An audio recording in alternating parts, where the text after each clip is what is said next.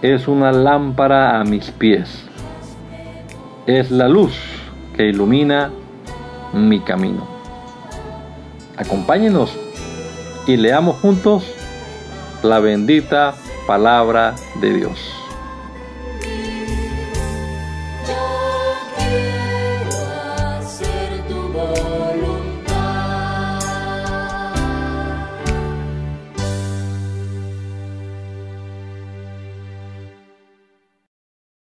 Bendito Señor, una vez más te damos gracias por tu bondad, por tu misericordia, Señor. Regalarnos la vida, la salud, por tenernos con vida en este día, Señor. Y por poder empezar aquí leyendo tu palabra. Gracias, Señor Jesús, por la oportunidad que nos das de meditar en ella.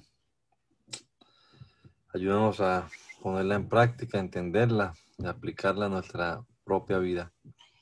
Que este rato sea de bendición para todos, Señor. En el nombre de Jesús. Amén. Amén. Marcos capítulo 3. Jesús volvió a visitar la sinagoga y allí se encontró con un hombre que tenía una mano atrofiada.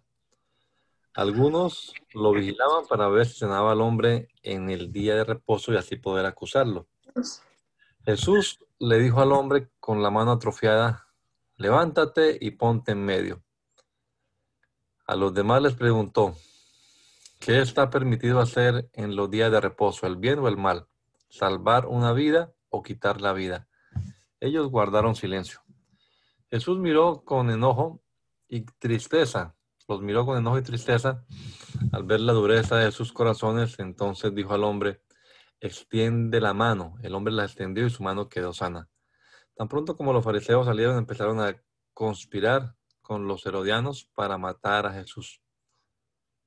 Jesús se retiró al lago con sus discípulos y mucha gente de Galilea y de Judea lo siguió, al enterarse de todo lo que hacía. También acudieron a él muchos de Jerusalén, de Idumea y del otro lado del Jordán, así como de los alrededores de Tiro y de Sidón por causa del gentío y para evitar que lo apretujaran, Jesús pidió a sus discípulos que siempre, tener siempre lista una barca, y es que como había sanado a muchos, todos los que tenían plagas querían tocarlo y se lanzaban sobre él. Cuando los espíritus impuros lo veían, se arrodillaban delante de él y a gritos le decían, tú eres el Hijo de Dios. Pero él le exigía con toda firmeza que no revelaran quién era él. Después Jesús subió a un monte y llamó a los que él quiso y ellos se reunieron con él. A doce de ellos los, designó para que estuvieran con él para enviarlos a predicar y para que tuvieran el poder de expulsar demonios. Estos doce eran Simón, a quien puso por, por nombre Pedro, Jacobo y su hermano Juan, hijo de Zebedeo, a quienes les puso por nombre Juanerges, que significa hijo del trueno, Andrés, Felipe, Bartolomé, Mateo, Tomás, Jacobo, Alfeo, Tadeo, Simón el cananista y Judas Iscariote, de que fue quien lo traicionó.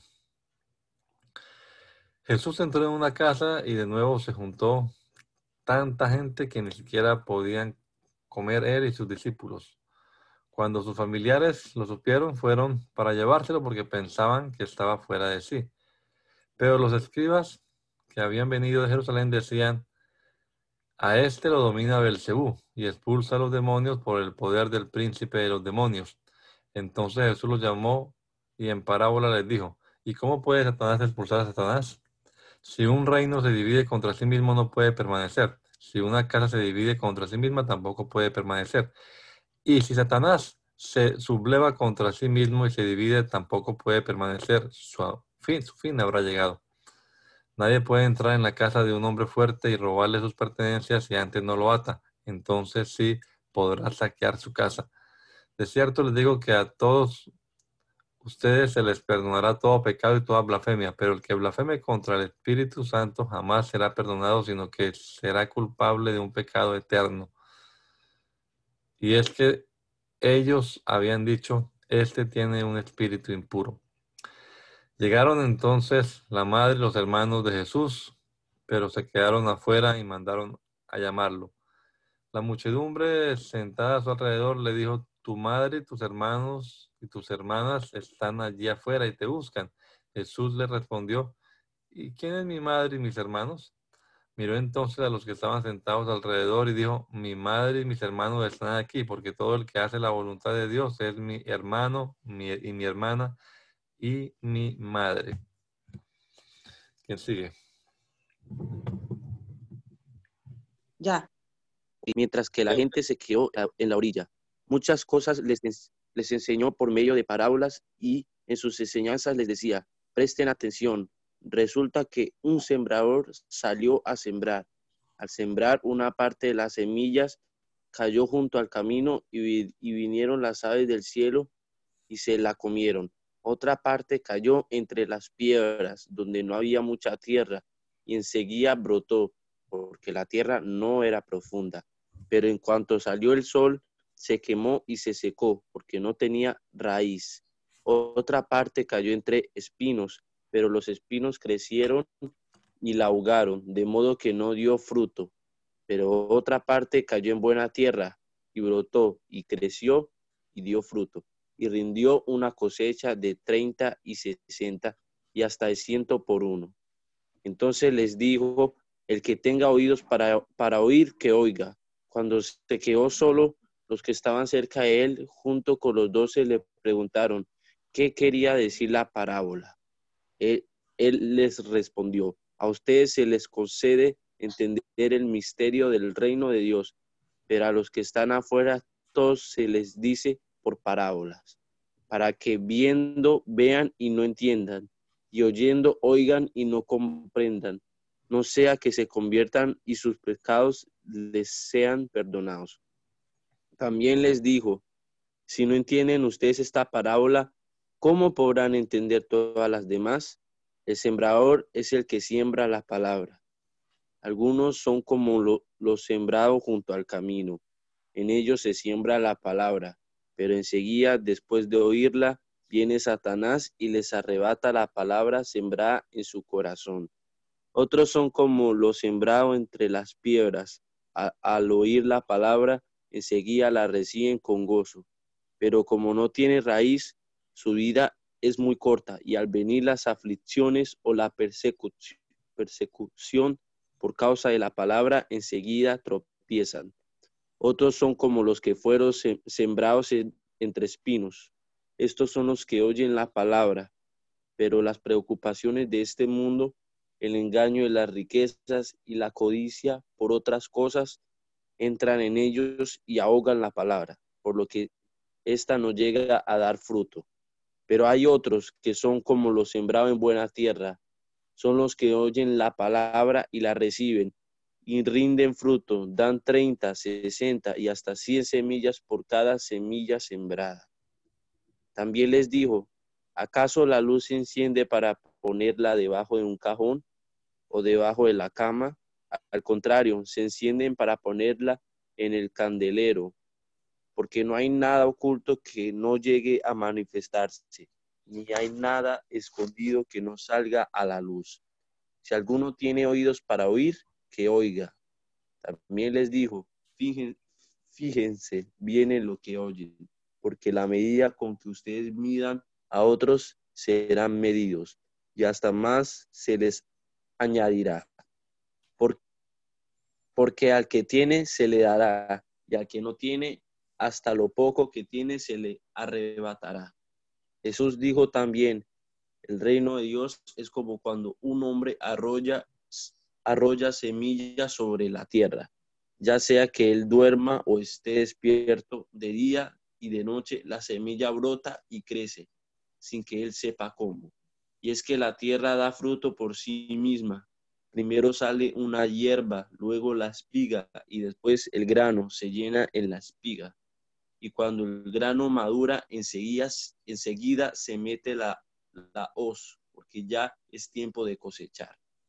También dijo, ¿con qué vamos a comparar el reino de Dios? ¿Qué parábola nos sirve de comparación? Pues puede, puede compararse con el grano de mostaza, que al sembrador en la tierra es la más pequeña de todas las semillas. pero que después de sembrada crece hasta convertirse en la más grande de todas las plantas y echa ramas tan grandes que aún las aves pueden poner su nido bajo su sombra. Eh, con muchas parábolas como estas, Jesús les hablaba de la palabra, hasta donde podían entender. Y sin parábolas no les hablaba, aunque a sus discípulos les explicaba todo en privado. Ese mismo día, al caer la noche, Jesús les dijo a sus discípulos, pasemos al otro lado. Despidió a la multitud y partieron con él en la barca donde estaba. También otras barcas lo acompañaron, pero se levantó una gran tempestad con vientos y de tal manera las olas azotaban la barca que estaba por inundarse. Jesús estaba en la popa y dormía sobre una almohada lo despertaron y le dijeron, Maestro, ¿acaso no te importa que estamos por naufragar? Jesús se levantó y reprendió al viento y dijo a las aguas, Silencio, a callar. Y el viento se calmó y todo quedó en completa calma. A sus discípulos les dijo, ¿por qué tienen tanto miedo? ¿Cómo es que no tienen fe? Ellos estaban muy asustados y se decían unos a, otros, ¿quién es este que hasta el viento y las aguas lo obedecen? Amén. Eh, llegaron al otro, al otro lado del lago, a la región de los Yesarenos, y en cuanto Jesús salió de la barca, se le acercó un hombre que tenía un espíritu impuro. Ese hombre vivía entre los sepultos y nadie lo podía sujetar, ni siquiera con cadenas. Muchas veces había sido sujetado con grilletes y cadenas, pero él rompía las cadenas y despedazaba los grilletes de manera que nadie podía dominarlo. Este hombre andaba de día y de noche por los montes y los sepulcros, gritando y lastimándose con las piedras. Pero al ver a Jesús de lejos, corrió para arrodillarse delante de él. Y a voz el cuello le dijo, Jesús, Hijo del Dios Altísimo, ¿qué tienes que ver conmigo? Yo te ruego por Dios que no me atormentes. Y es que Jesús le había dicho, espíritu impuro, deja a este hombre. Jesús le preguntó, ¿cómo te llamas? Y él respondió, me llamo Legión, porque somos muchos. Y el hombre le rogaba e insistía que no los mandara lejos de aquella región. Eh, cerca, del monte pasía un, grato, un gran hato de cerdo. Y todos los demonios le rogaron, envíanos, envíanos a los cerdos, déjanos entrar en ellos. Jesús se lo permitió y en cuanto los espíritus impuros salieron del hombre, entraron en los cerdos, que eran como dos mil, y el hato se lanzó al lago por un despeñadero y allí se ahogaron. Los que cuidaban de los cerdos huyeron y fueron a contar todo esto a la ciudad y por los campos. La gente salió a ver qué era lo que había sucedido. Y cuando llegaron a donde Jesús estaba, a donde estaba Jesús, y vieron que, él, que, que el que había estado atormentado por la por la legión de demonios estaba sentado vestido y en su sano juicio tuvieron miedo. Luego, los que habían visto lo sucedido con el demoniado y con los cerdos se lo contaron a los demás y comenzaron a rogarle a Jesús que se fuera de sus contornos. Cuando Jesús abordó la barca, el que había estado endemoniado le rogó que lo dejara estar con él. Pero Jesús, en vez de permitírselo, le dijo, vete a tu casa con tu familia y cuéntale las grandes cosas que el Señor ha hecho contigo. Cuéntales cómo ha tenido misericordia de ti. El hombre se fue y en, Decápolis comenzó a contar las grandes cosas que Jesús había hecho con él y todos se quedaron, se quedaban asombrados. Jesús regresó en una barca a la, a la otra orilla y como una gran multitud se reunió alrededor de él, decidió quedarse en la orilla del lago. Entonces vino Jairo, que era uno de los jefes de la sinagoga, y cuando lo vio se arrojó a sus pies y le rogó con mucha insistencia, ven que mi hija está agonizando, pon tus manos sobre ella para que sane y siga con vida. Jesús se fue con él y una gran multitud lo seguía y lo apretujaba. Allí estaba una mujer que desde hacía 12 años padecía de hemorragia y había sufrido mucho a manos de muchos médicos, pero, pero que lejos de mejorar había gastado todo lo que tenía sin ningún resultado. Cuando oyó hablar de Jesús, se le acercó por detrás entre la gente y le tocó el manto. y es que decía, si alcanzo a tocar, aunque sea su manto, me sanaré. Y tan pronto como tocó el manto de Jesús, su hemorragia se detuvo, por lo que sintió en su cuerpo que había quedado sana de esa enfermedad. Jesús se dio cuenta enseguida de que él había salido, de que de él había salido poder, pero se volvió a la multitud y preguntó, ¿quién ha tocado mis vestidos? Sus discípulos le dijeron, estás viendo que la multitud te apretuja y preguntas, ¿quién me ha tocado? Pero Jesús seguía mirando a su alrededor para ver quién había hecho eso. Entonces la mujer que sabía lo que en ella había ocurrido, con temor y temblor, se acercó y, arrodillándose delante de él, le dijo toda la verdad. Jesús le dijo, hija, por tu fe has sido sanada. Ve en paz y queda sana de tu enfermedad. Todavía estaba él hablando cuando de la casa del jefe de la sinagoga vinieron a decirle, ya no molestes al maestro, tu hija ha muerto. Pero Jesús que oyó lo que decían, le dijo al jefe de la sinagoga, no temas, solo debes creer. Y con la excepción de Pedro, Jacobo y Juan, el hermano de Jacobo, no permitió que nadie más lo acompañara.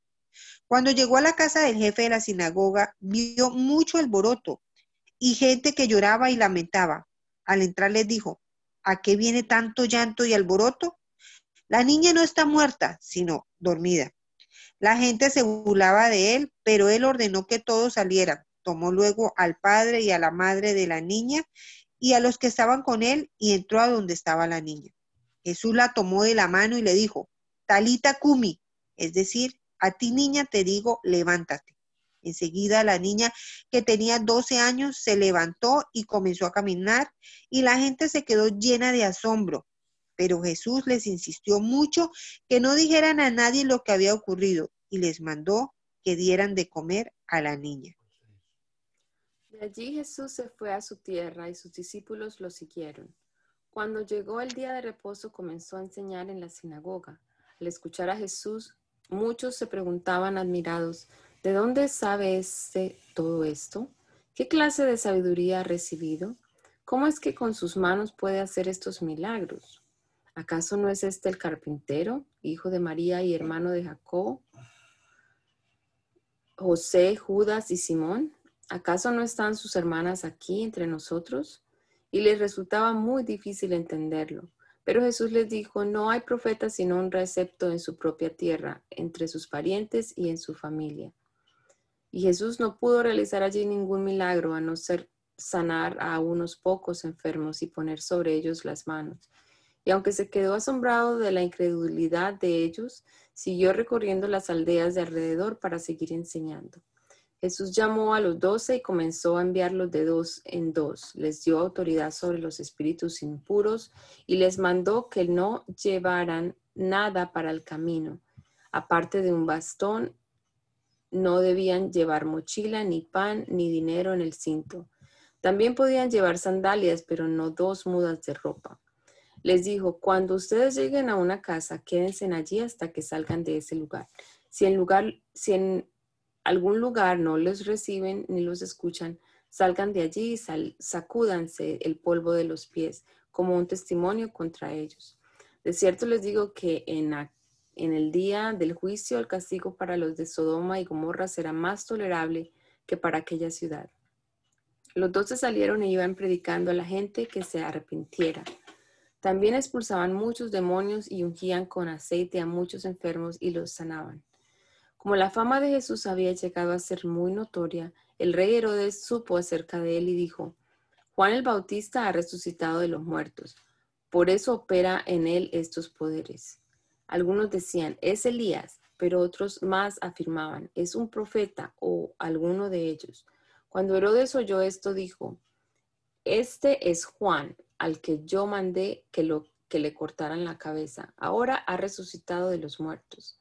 Y es que por causa de Herodías, la mujer de su hermano Felipe, que Herodes había tomado por mujer, Herodes mismo había mandado que aprendieran a Juan y lo encadenaran en la cárcel. Juan le había dicho a Herodes, no te es lícito tener a la mujer de tu hermano. Por eso Herodías le guardaba rencor y deseaba matarlo, pero no podía, porque Herodes temía a Juan, pues sabía que era un hombre justo y santo, y aunque lo que Juan le decía lo dejaba confundido, lo escuchaba de buena gana y lo protegía. Pero llegó la oportunidad en la fiesta de su cumpleaños. Herodes ofreció una cena a sus príncipes y tribunos y a la gente importante de Galilea. Entonces la hija de Herodías se presentó en la fiesta y bailó, y tanto agradó esto a Herodes y a los que estaban con él en la mesa que el rey le dijo a la muchacha, pídeme lo que quieras y yo te lo daré. Y bajo juramento le dijo, yo te daré todo lo que me pidas, aun si me pides la mitad de mi reino. Ella salió y le preguntó a su madre, ¿qué debo pedirle? Y su madre le respondió, pídele la cabeza de Juan el Bautista. Enseguida ella entró corriendo y le dijo al rey, quiero que me des ahora mismo en un plato la cabeza de Juan el Bautista. Esto entristeció mucho al rey, pero por causa del juramento y de los que estaban con él a la mesa, no quiso desairarla. Enseguida el rey ordenó a un soldado de la guardia que le trajeran la cabeza de Juan. El soldado fue a la cárcel y lo decapitó y llevó su cabeza en un plato. Se la entregó a la muchacha y ésta se la entregó a su madre. Cuando los discípulos de Juan supieron esto, fueron a reclamar el cuerpo para darle sepultura.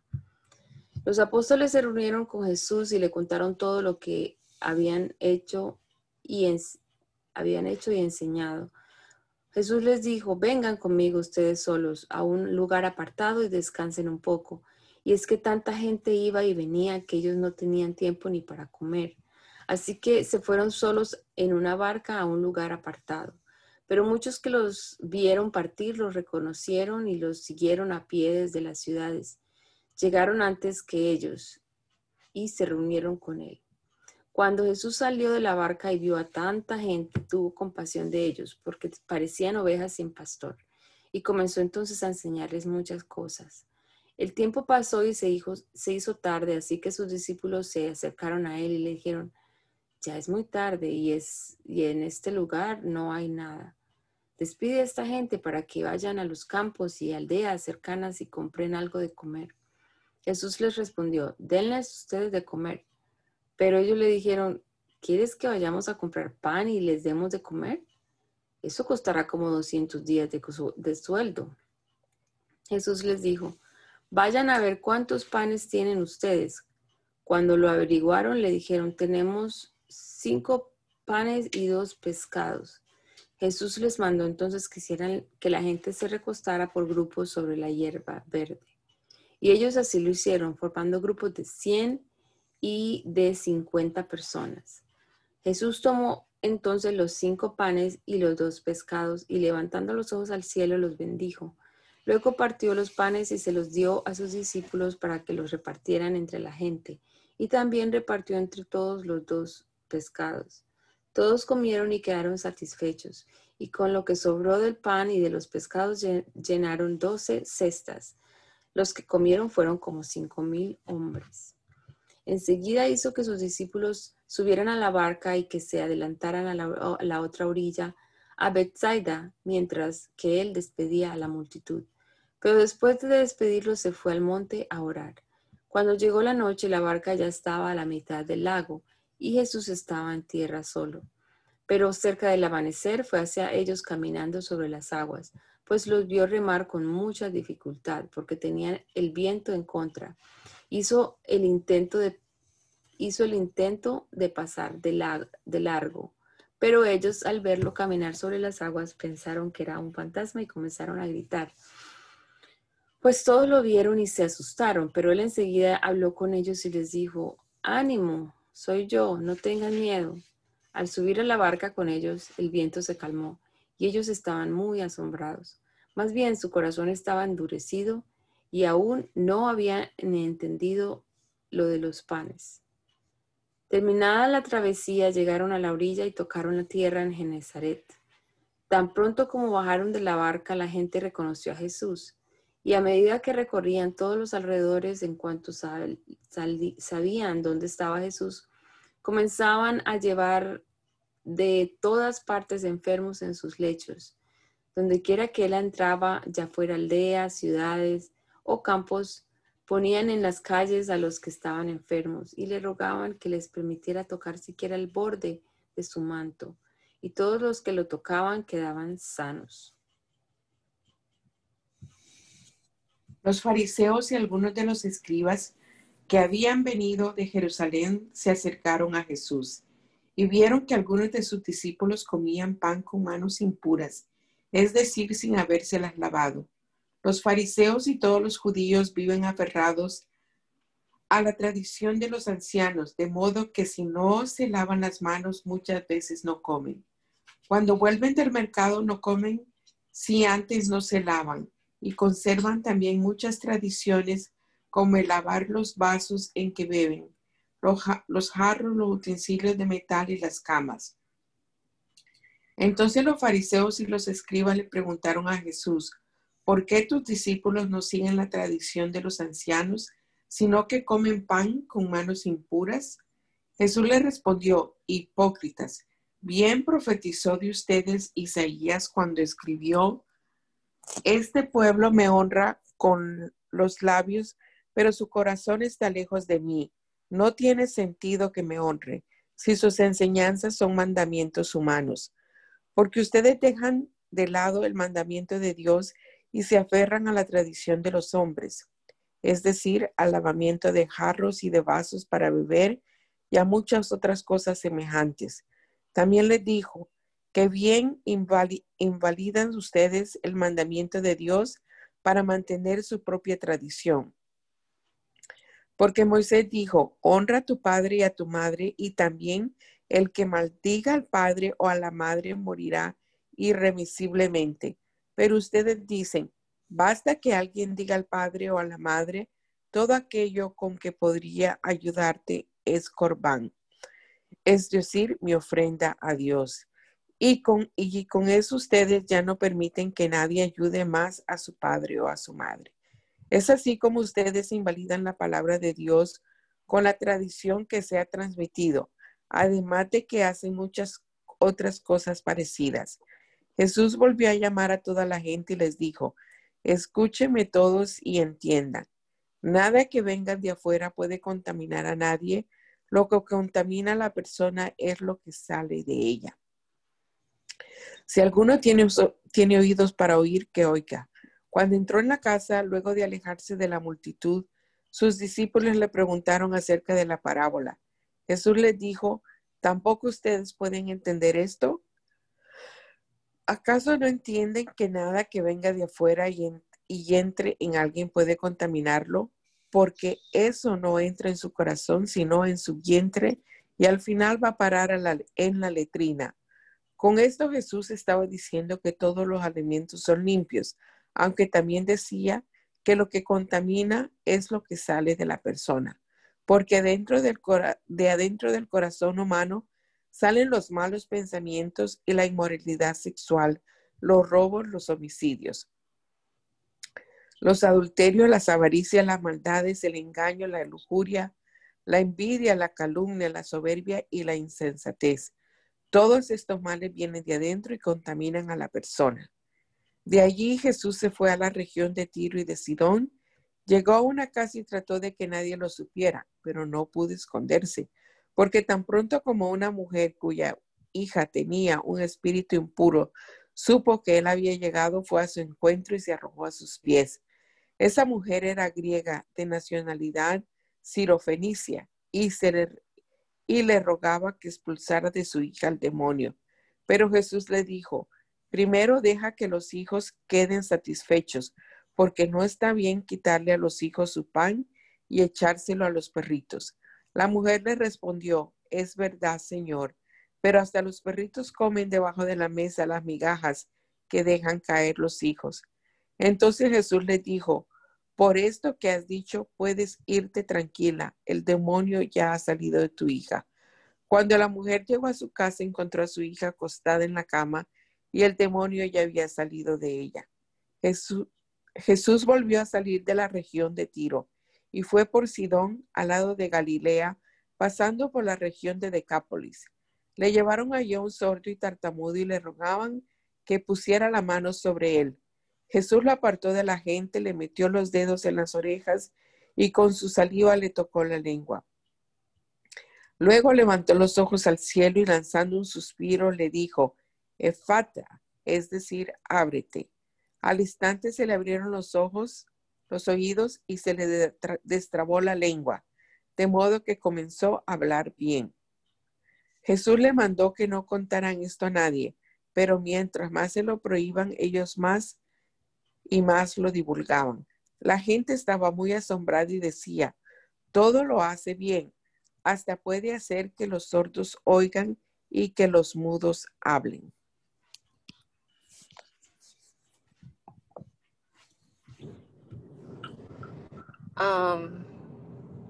por, eso, por esos días volvió a reunirse una gran multitud como no tenían que como no tenían que comer, Jesús llamó a sus discípulos y les dijo, esta gente me parte el corazón, hace ya tres días que están conmigo y no tienen que comer. Si los mando a sus casas en ayunas, podrían desmayarse en el camino, pues algunos de ellos han venido de muy lejos. Sus discípulos le respondieron, ¿y dónde vamos a conseguirles pan suficiente en un lugar tan apartado como este? Jesús les preguntó, ¿cuántos panes tienen ustedes? Y ellos respondieron, siete. Entonces Jesús mandó a la multitud que se recostara en el suelo.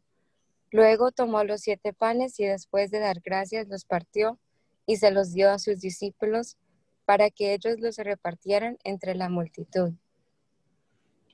Ellos así lo hicieron. Tenían también unos cuantos pescaditos, así que Jesús los bendijo y mandó también que los repartieran. Toda la gente comió hasta quedar satisfecha y, cuando recogieron lo que sobró, llenaron siete canastas. Los que comieron eran como cuatro mil. Luego Jesús los despidió. Y enseguida entró en la barca con sus discípulos para irse a la región de Dalmanuta. Los fariseos llegaron y comenzaron a discutir con él, y para ponerlo a prueba le pidieron que hiciera una señal del cielo. Lanzando un profundo suspiro, Jesús dijo, ¿por qué, por qué pide esa gente una señal? De cierto les digo que, ninguna señal se le concederá. Los dejó entonces y volvió a entrar en la barca para irse a la otra orilla. Los discípulos se habían olvidado de llevar comida, así que en la barca solo tenían un pan. Jesús les mandó, abran los ojos y cuídense de la levadura de los fariseos y también de la levadura de Herodes. Ellos se decían entre sí, lo dice porque no trajimos pan. Pero Jesús se dio cuenta y les dijo, ¿por qué discuten de que no tienen pan? ¿Todavía no entienden ni se dan cuenta? ¿Todavía tienen cerrada la mente? ¿Tienen ojos pero no ven? ¿Tienen oídos pero no oyen? ¿Acaso ya no se acuerdan? Cuando repartí los cinco panes entre los cinco mil, ¿cuántas cestas llenas del pan que sobró recogieron? Y ellos dijeron, doce. Y cuando repartí los siete panes entre los cuatro mil, ¿cuántas canastas llenas del pan que sobró recogieron? Ellos respondieron, siete. Entonces les dijo, ¿y cómo es que todavía no entienden? Cuando fueron a Bethsaida, les llevaron un ciego y le rogaron que lo tocara. Jesús tomó la mano del ciego y lo llevó fuera de la aldea. Allí escupió en los ojos del ciego y luego le puso las manos encima y le preguntó, ¿puedes ver algo? El ciego levantó los ojos y dijo, veo gente, parecen árboles que caminan. Jesús le puso otra vez las manos sobre los ojos y el ciego recobró la vista y pudo ver a todos de lejos y con claridad. Jesús lo envió a su casa y le dijo, no vayas ahora a la aldea Jesús y sus discípulos fueron entonces a las aldeas de Cesarea de Filipo. En el camino Jesús les preguntó, ¿quién dice la gente que soy yo? Ellos respondieron, unos dicen que eres Juan el Bautista, otros que Elías y otros más que alguno de los profetas. Entonces él les preguntó, ¿y ustedes quién dicen que soy? Pedro le respondió, tú eres el Cristo pero él les mandó que no dijera nada a nadie acerca de él. Jesús comenzó entonces a enseñarles que era necesario que el Hijo del Hombre sufriera mucho y fuera desechado por los ancianos, los principales sacerdotes y los escribas, y que tenía que morir y resucitar después de tres días. Esto se lo dijo con toda franqueza. Pero Pedro lo llevó aparte y comenzó a reconvenirlo. Entonces Jesús se volvió a ver a los discípulos y reprendió a Pedro. Le dijo, aléjate de mi vista, Satanás. Tú no piensas en las cosas de Dios, sino en cuestiones humanas. Luego llamó a la gente y a sus discípulos y les dijo, si alguno quiere seguirme, niéguese a sí mismo, tome su cruz y sígame. Porque todo el que quiera salvar su vida la perderá, y todo el que pierda su vida por causa de mí y del Evangelio la salvará. Porque de qué le sirve a uno ganarse todo el mundo si pierde su alma? ¿O qué puede dar uno a cambio de su alma? Si en esta generación adúltera y pecadora alguien se avergüenza de mí y de mis palabras, también el Hijo del Hombre se avergonzará de él cuando venga en la gloria de su Padre con los santos ángeles. Jesús les dijo, de cierto... yo tengo a mi amiga aquí, ¿ella puede leer? Ah, ok. okay. Un momentico. Ok, aquí va Marcos. ¿Cuál? Marcos Ok. Eh, mientras bajaban el monte, eh, mientras bajaban del monte, Jesús les mandó que no dijeran a nadie nada de No, el capítulo 9. Ok, gracias. Eh, y, y les digo Jesús, de cierto les digo que algunos de los que están aquí no morirán hasta que vean llegar el reino de Dios con poder. Seis días después Jesús se llevó aparte a Pedro, Jacobo y Juan. Los llevó a un monte alto y allí se transfiguró delante de ellos. Sus vestidos se volvieron resplandecientes y muy blancos como la nieve. Nadie en este mundo que los lavara podría dejarlos tan. Y se les aparecieron Elías y Moisés y hablaban con Jesús. Pedro le dijo entonces a Jesús, Maestro, qué bueno es para nosotros estar aquí vamos a, hacer tres cobertizos, uno para ti, otro para Moisés y otro para Elías. Y es que no había que decir, pues todos estaban espantados. En eso vino una nube y les hizo sombra, y desde la nube se oyó una voz que decía, Este es mi Hijo amado, escuchadlo, escúchenlo. Miraron a su alrededor, pero no vieron a nadie, solo Jesús estaba con ellos. Mientras bajaban del monte, Jesús les mandó que no dijeran nada, no dijeran a nadie nada de lo que habían visto hasta que el Hijo del Hombre hubiera resucitado de los muertos.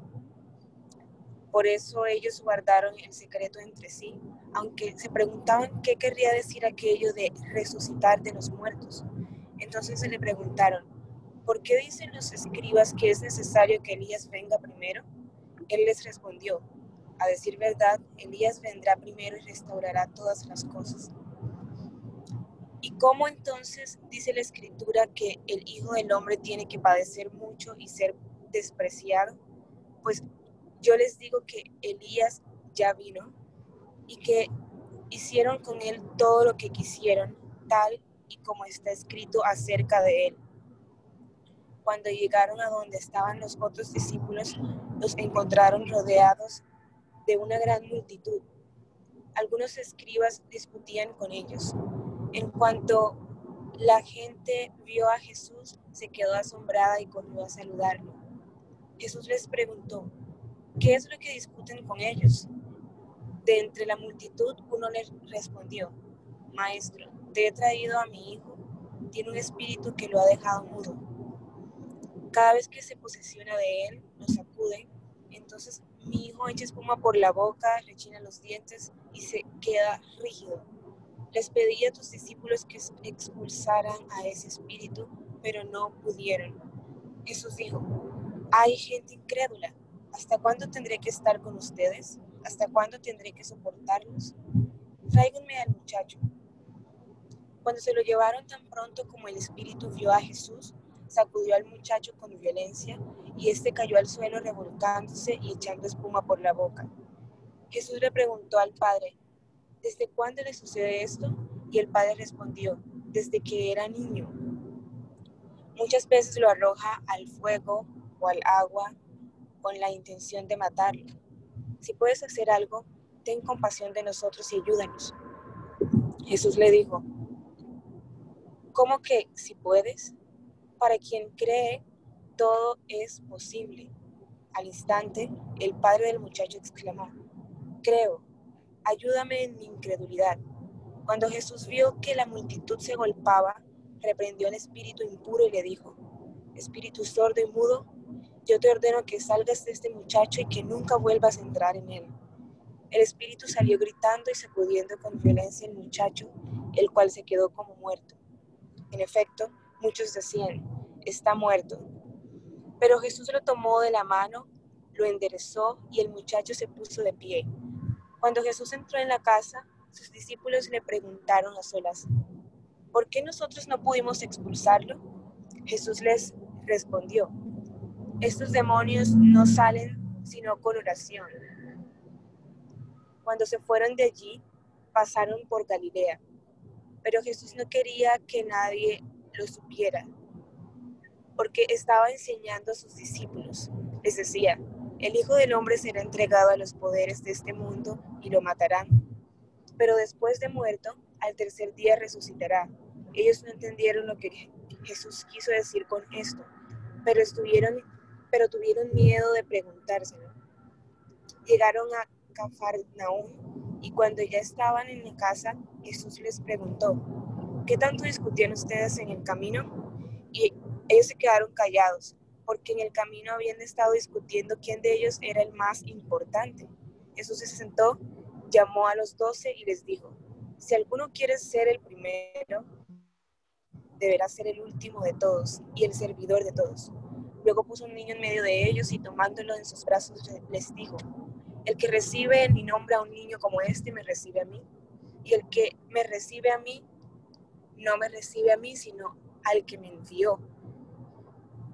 Juan le dijo, Maestro, hemos visto a uno que expulsaba demonios en tu nombre, pero se lo prohibimos porque no es de los nuestros.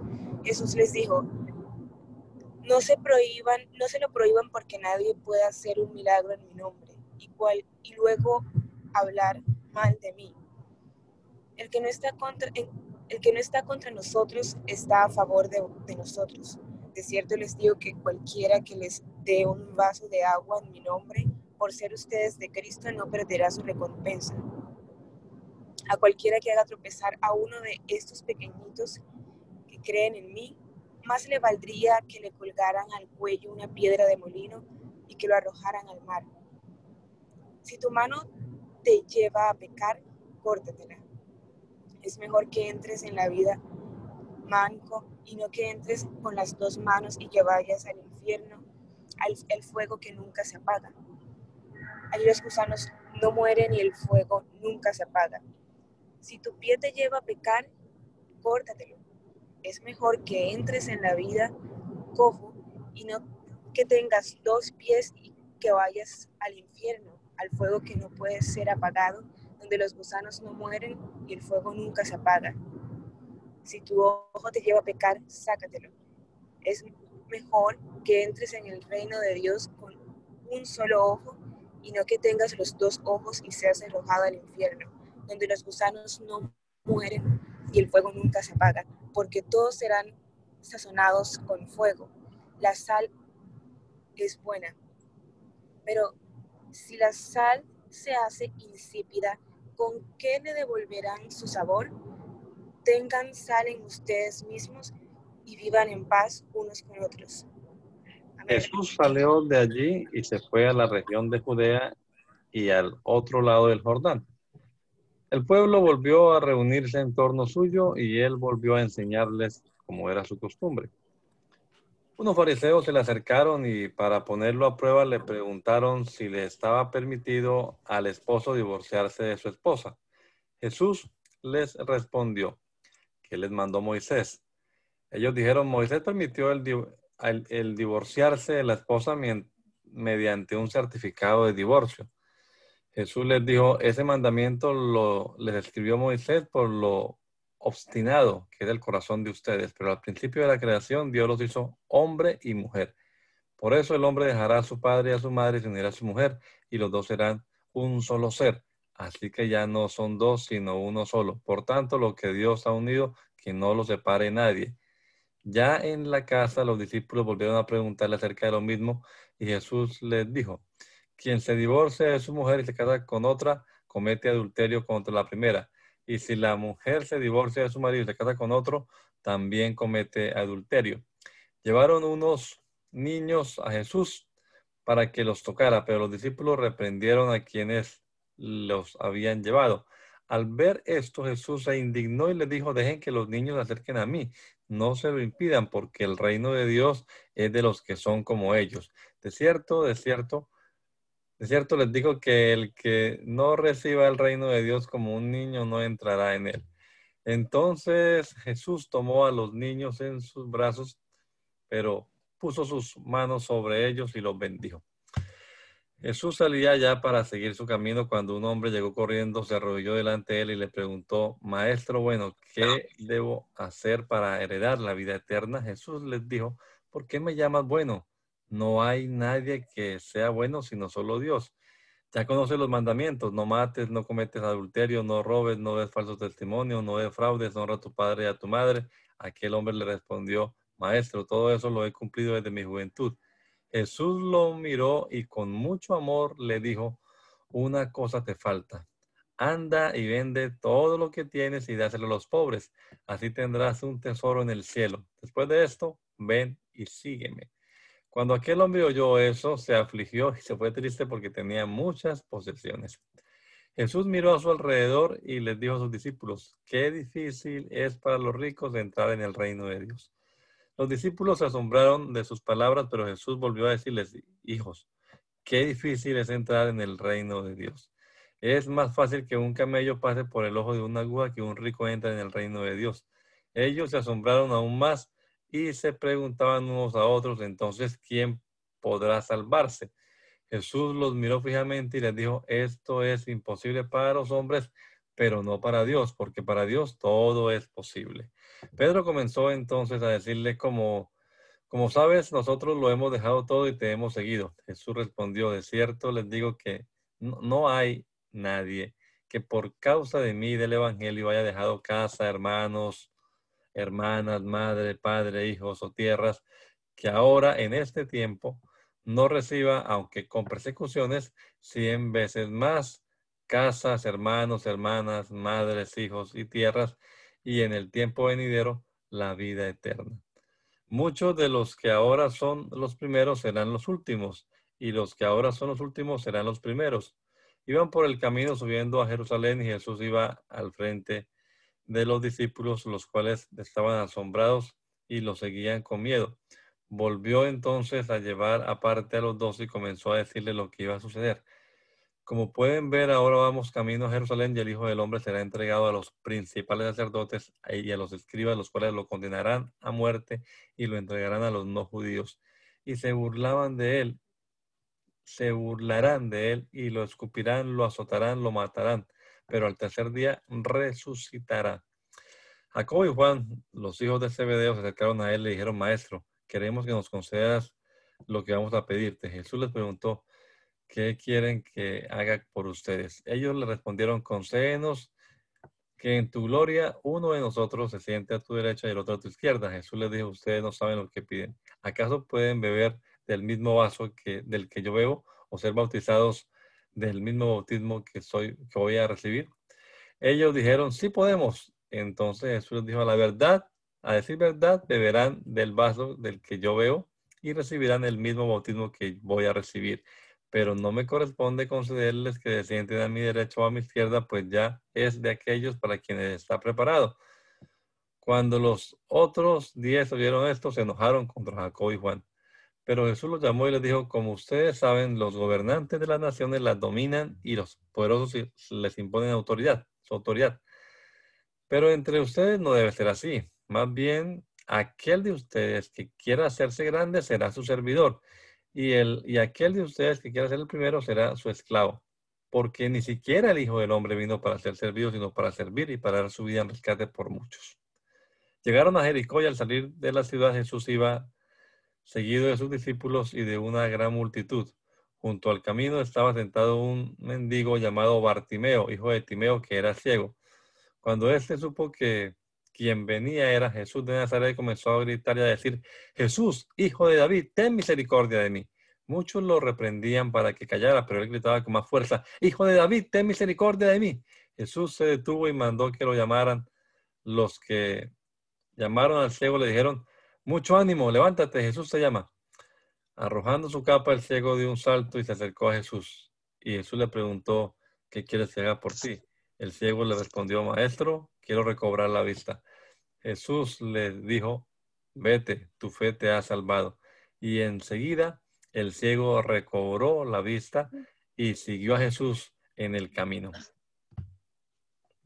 Cuando ya estaba cerca de Jerusalén, Bet, Betfage y Betania y frente al monte de los olivos, Jesús envió a dos de sus discípulos y les dijo, vayan a la aldea que tienen ante ustedes, al, ante ustedes.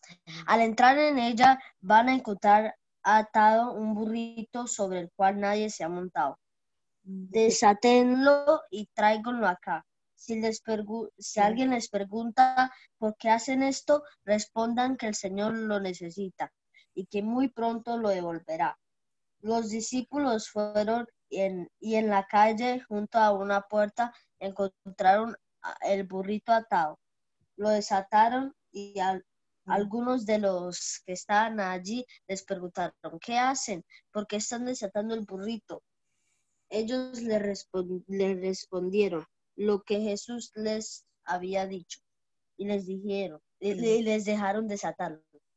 Ellos llevaron a Jesús el burrito sobre el cual ancharon sus mantos.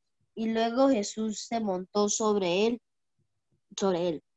Por el camino muchos tendían también sus mantos, mientras que otros tendían ramas, ramas que habían cortado en el campo.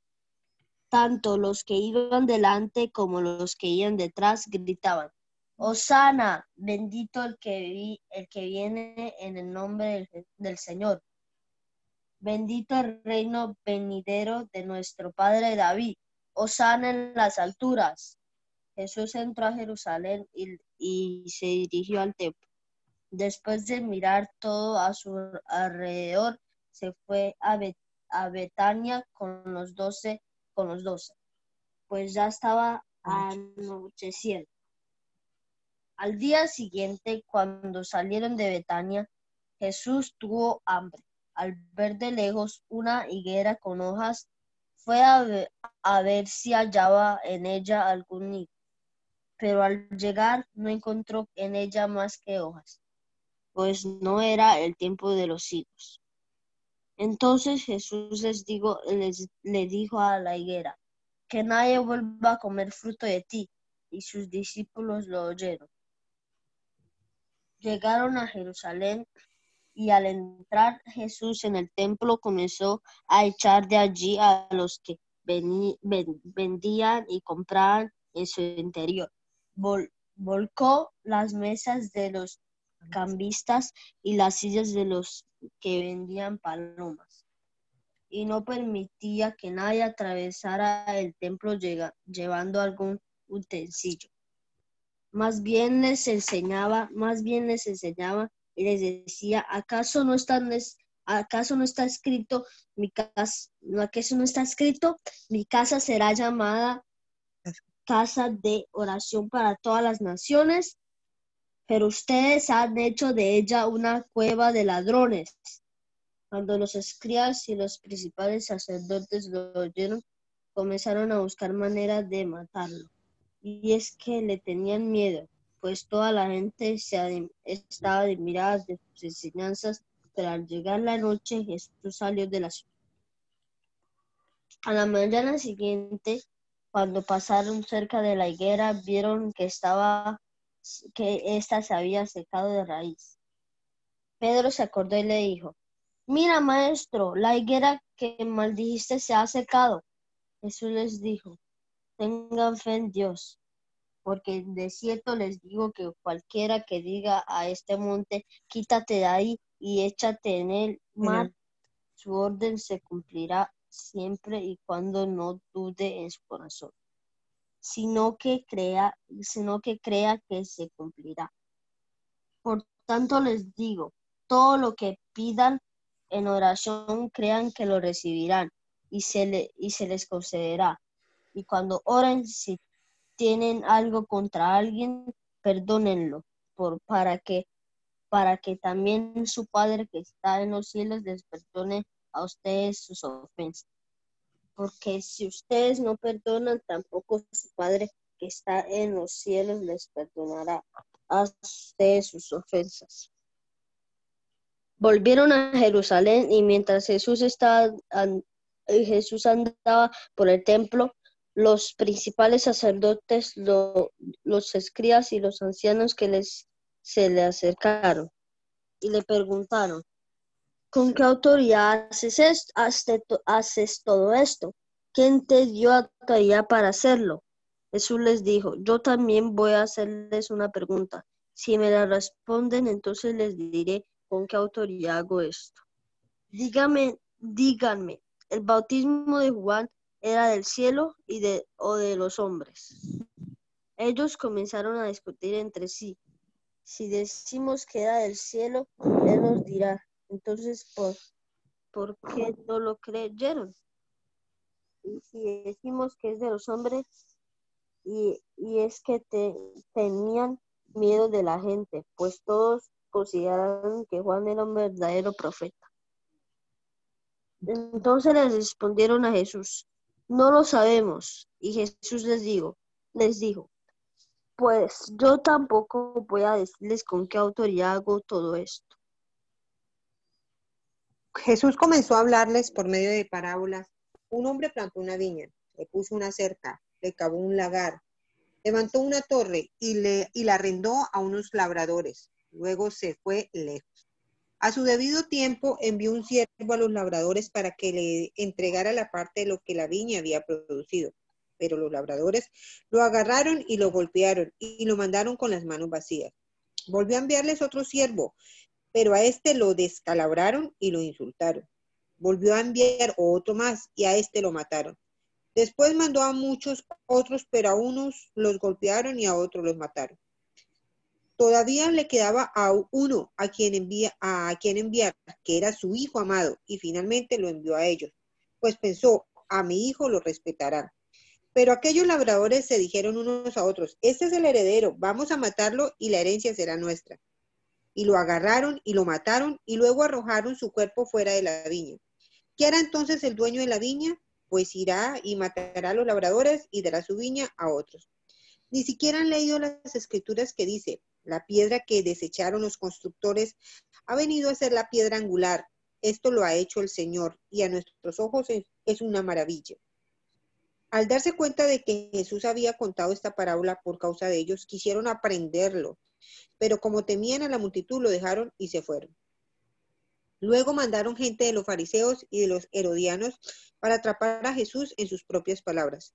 Cuando aquellos llegaron le dijeron, maestro, sabemos que hablas con la verdad y que no permites que nadie influya en ti ni te, ni te dejas llevar por las apariencias humanas, sino que enseñas con verdad el camino de Dios. ¿Es lícito entonces pagar tributo al César o no? ¿Debemos pagarlo o no? Pero Jesús percibió la hipocresía de ellos, así que les dijo, ¿por qué me, tienen, ¿por qué me tienden trampas? Tráiganme una moneda para que la vea. Cuando se la llevaron, él les dijo, ¿de quién es esta imagen y esta inscripción? Ellos, ellos respondieron, del César. Entonces Jesús les dijo, pues den al César lo que es del César y a Dios lo que es de Dios. Y se quedaron admirados de él. Se le acercaron entonces los saduceos que dicen que no hay resurrección y le preguntaron, Maestro, Moisés nos escribió que si el hermano de alguien muere y le deja su, y, y deja su esposa sin hijos, algún hermano suyo debe casarse con la viuda para darle descendencia a su hermano muerto. Se dio el caso de siete hermanos. El primero de ellos se casó y murió sin dejar descendencia. El segundo se casó con la viuda y murió y tampoco dejó descendencia. Lo mismo pasó con el tercero y con los siete. Y ninguno de ellos dejó descendencia. Al final, al final, Al final todos murieron y también la mujer. En la resurrección, cuando todos resuciten, esposa de cuál de ellos será esta mujer, puesto que los siete estuvieron casados con ella. Jesús le respondió, el error de ustedes es que no conocen las escrituras ni el poder de Dios, porque cuando los muertos resuciten no se casarán ni se, ni se darán en casamiento, sino que serán como los ángeles que están en los cielos. Pero en cuanto a la resurrección de los muertos, ¿acaso no han leído en el libro de Moisés? Allí dice que Dios les, le habló en la zarza y le dijo, yo soy el Dios de Abraham, el de Dios de Isaac y el Dios de Jacob. Así que usted, así que ustedes están muy equivocados, porque Dios es uno, es un Dios, no es un Dios de muertos, sino el Dios de los que viven. Uno de los escribas que había estado presente en la discusión y que vio lo bien que Jesús les había respondido, le preguntó, de todos los mandamientos, ¿cuál es el más importante? Jesús le respondió, el más importante es, oye Israel, el Señor nuestro Dios, el Señor uno es. Y amarás al Señor tu Dios con todo tu corazón y con toda tu alma y con toda tu mente y con todas tus fuerzas. El segundo es, es en importancia es, amarás a tu prójimo como a ti mismo. No hay otro mandamiento más importante que, más importante que estos. El escriba le dijo, bien maestro, hablas con la verdad cuando dice que Dios es uno y que no hay otro fuera de él. Y que amarlo con todo el corazón, con todo el entendimiento y con todas las fuerzas y amar al prójimo como a uno mismo es más importante que todos los holocaustos y sacrificios. Al ver Jesús responder de, manera tan sabia, le dijo, no, está lejos del, no estás lejos del reino de Dios. Y nadie se atrevía ya a preguntarle nada. Al enseñar Jesús en el templo decía, ¿Cómo es que los escribas dicen que el Cristo es hijo de David? David mismo dijo por el Espíritu Santo, el Señor le dijo a mi Señor, siéntate a mi derecha hasta que ponga a tus enemigos por estrado de tus pies. Y si David mismo lo llama Señor, ¿cómo entonces puede ser su hijo? Y una gran multitud lo escuchaba de buena, de buena gana. En su enseñanza también les decía, Cuídense de los escribas porque les gusta pasearse con ropas largas y les encanta que los saluden en las plazas y sentarse en las primeras sillas de las sinagogas y ocupar los mejores asientos en las cenas. Además, se apoderan de los bienes de las viudas y luego fingen hacer largas oraciones, pero peor será su condenación. Jesús estaba sentado frente al, arca de las ofrendas y miraba cómo la gente echaba sus monedas en el arca. Muchos ricos echaban mucho pero una viuda pobre llegó y echó dos moneditas de muy poco valor. Entonces Jesús llamó a sus discípulos y les dijo, de cierto les digo que esta viuda pobre echó más que todos los que han echado en, el arca, porque todos, han echado de lo que les sobra, pero esta de su, de su pobreza echó todo lo que tenía, todo su sustento. Amén. Bueno, démosle gracias al Señor. Bendito Señor, te damos gracias en esta hora por la oportunidad que nos has dado de pasar esta hora aquí leyendo tu palabra en el Evangelio de Marcos. Gracias te damos por los hermanos y hermanas que se han unido hoy a leer tu palabra. Esperamos que esta palabra pueda hallar cabida en nuestro corazón, Señor, que nuestra mente la pueda comprender. Y te rogamos, Señor Jesús, que nos des sabiduría, entendimiento para vivir de acuerdo a ella, para aplicar tus principios, tus principios bíblicos en nuestro diario vivir. Permite Dios que este día también lo vivamos para honra y gloria de tu santo nombre. Te lo rogamos en el nombre poderoso de Jesús. Amén. Amén.